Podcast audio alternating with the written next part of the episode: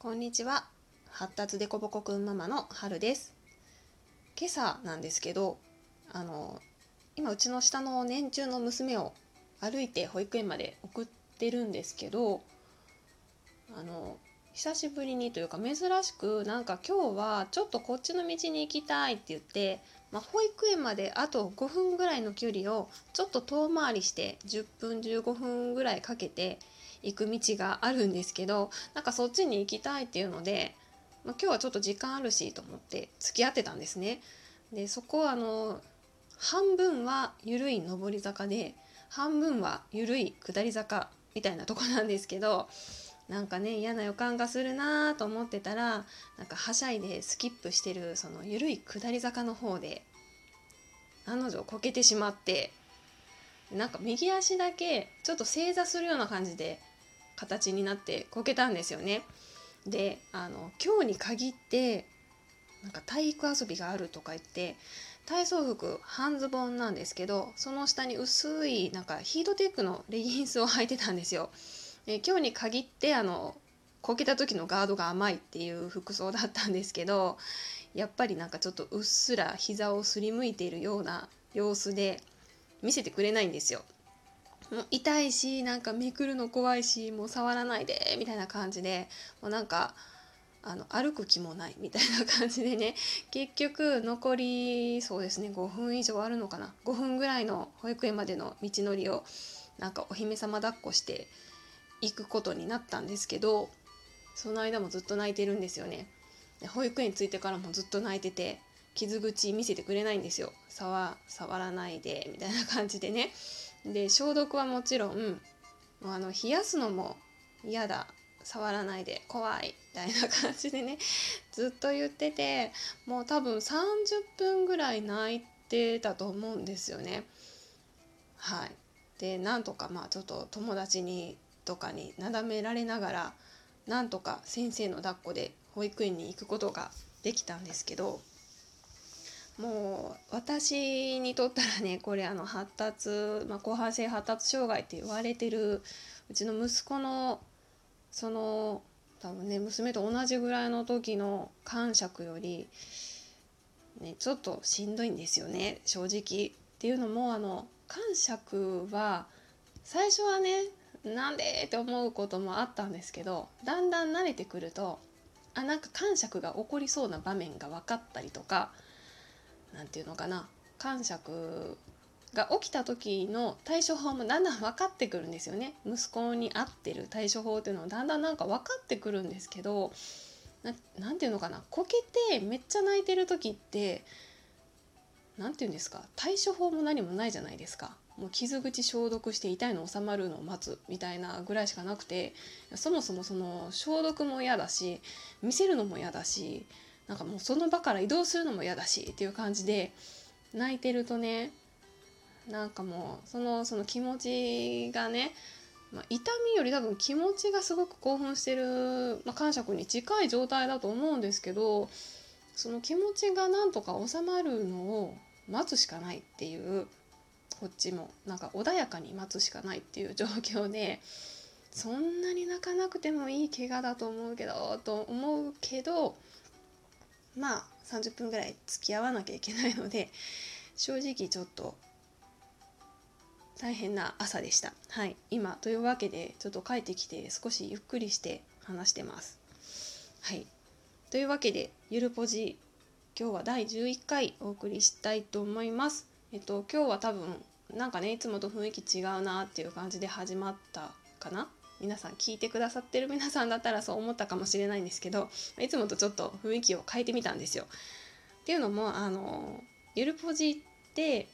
なんか子育てとかでちょっと疲れちゃったなっていう人とかねなんかしんどいなっていう方が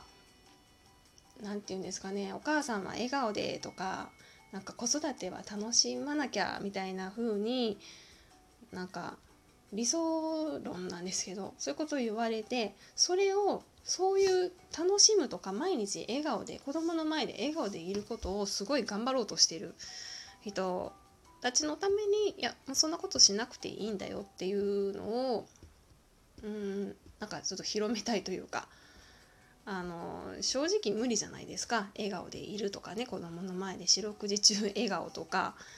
子育てもう何があっても楽しいみたいなの絶対無理じゃないですか。なのでなんかそういうことになんか子供への愛情が足りないのかなとか思わずになんかまあそんな無理な部分も含めて、まあ、緩くポジティブで入れたらなというのが思いで始めた番組なのでなんかね感想とかでねながら聞きしてながら聞きしてもらえるとすごく嬉しいんですけどなんかいただく感想の中でも ながら聞きしてたらなんかすごくなんか深いこと喋ってるから思わず手を止めてもう一回聞き直してしまいましたとかっていう、まあ、そういうふうに言ってくれる方も結構いらっしゃってもう本当にありがとうございますなんですけどうんうんなんかいつも毎回それだとちょっとしんどいかなと思ってなんかね勉強会に来てるわけでもないですししんどいかなと思ってちょっと今日はき、えーと、10回11回目っていうことで、まあ、10回終わったところでちょっと、ね、ブレイクタイムっていう感じにしようかなと思って雰囲気を変えてみました。はい、で私ねあの突然なんですけどあのやめたくてもやめられない癖があってそれがねあの氷をバリバリ食べることなんですよ。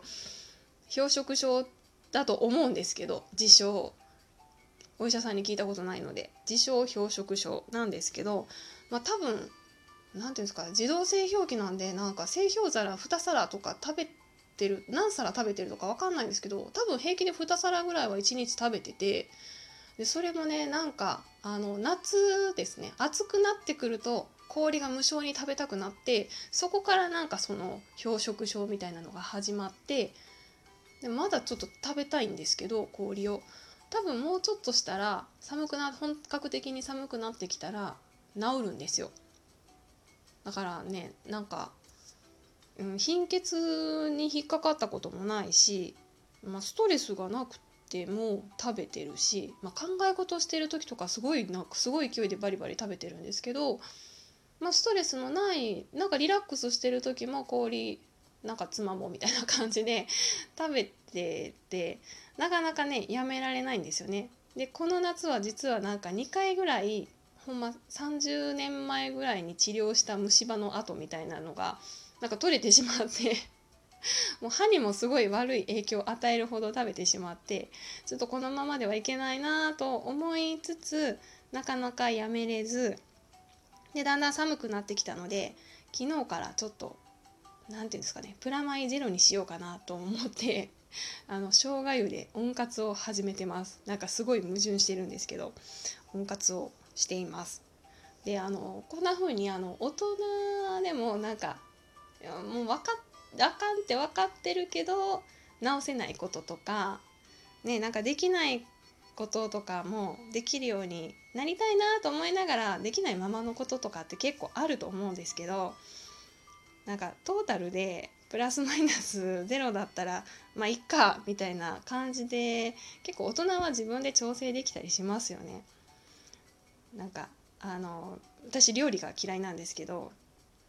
なんか子供の食事とかでもなんかちょっとこんな栄養偏ってていいのかなとか子供が偏食しててね栄養偏ってるなとか思ってもまあ、給食でバランス取れてるから、まあ、栄養士さんが考えた献立とかなので、まあ、給食でバランスとよく食べてくれてるからまあいいかって思ったりとかそういうなんか適度な手の抜き方っていうのがこうだんだんこうできるようになってくるじゃないですか。まあ、それがちょっとできないとやっぱしんどいなと思うんですけどでねあの子供にもやっぱりそうでなんか大人が正しいとか正しくないとかこれはダメなことこれはやっても大丈夫とかっていうことの基準でなんかダメとかって言ってもなんか結局なんか分かっちゃいる言われるの分かっちゃいるけどなんかやめられないとかできないんだよみたいなことって結構あると思うのでなんかね子供の気持ちっていうかなんか私だったらどうかなとかっていうふうに考えると意外と子供にもなんか